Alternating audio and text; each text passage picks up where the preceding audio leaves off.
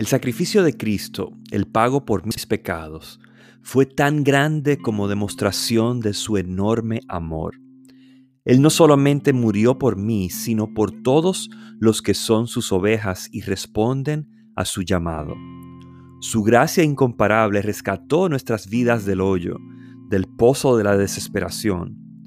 Aunque estábamos en el lodo cenagoso de nuestros pecados, colocó nuestros pies sobre peña y enderezó nuestros pasos.